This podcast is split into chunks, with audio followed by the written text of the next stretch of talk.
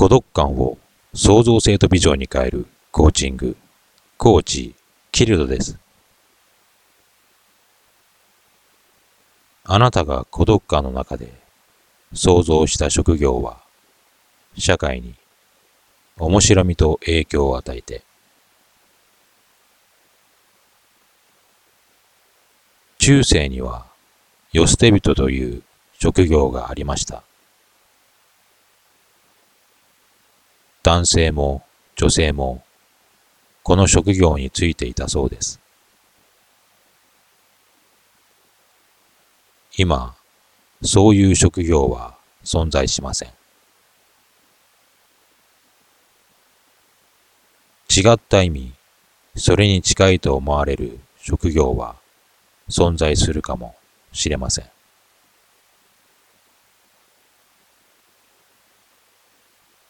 悪い意味で使われてしまうことの方が多いのです。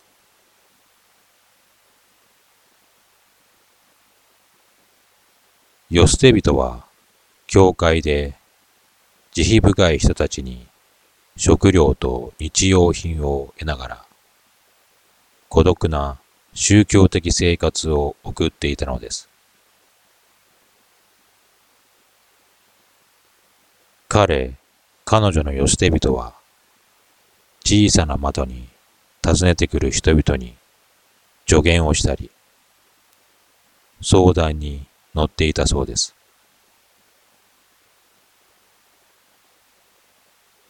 世捨て人にとってその生活に必要な手段は孤独である。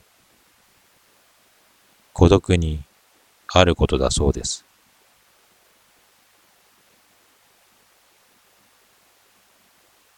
忍者を知っている方もいるかもしれませんが、孤独、孤独感をとても重要視していました。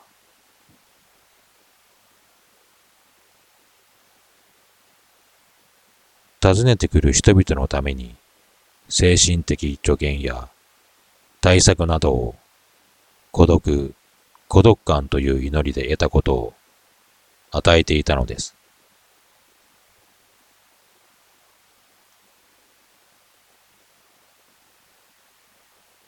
あまりに多くの人々が押し寄せてきて弟子にしてしまったがために孤独になれなかったという忍者もいたそうです。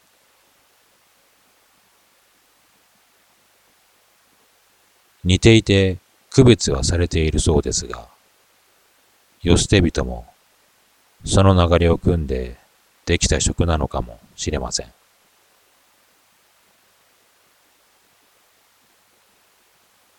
両者とも最終的な目的は人々に奉仕することにあったのではないでしょうか。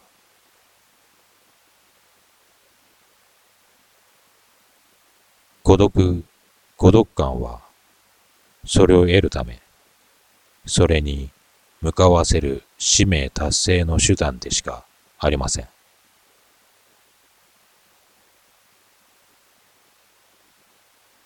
今、世捨て人になるのは難しい。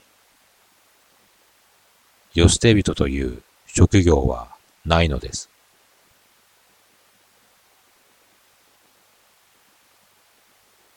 今、あなたは孤独な人生なのかもしれない。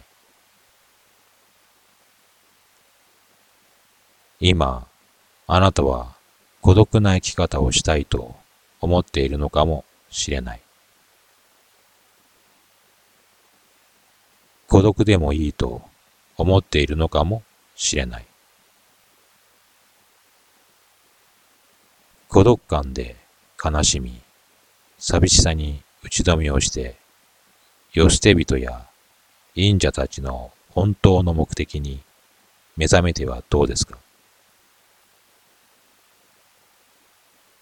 彼らの遺伝子があなたに宿っていることは確かなことだと私は思います。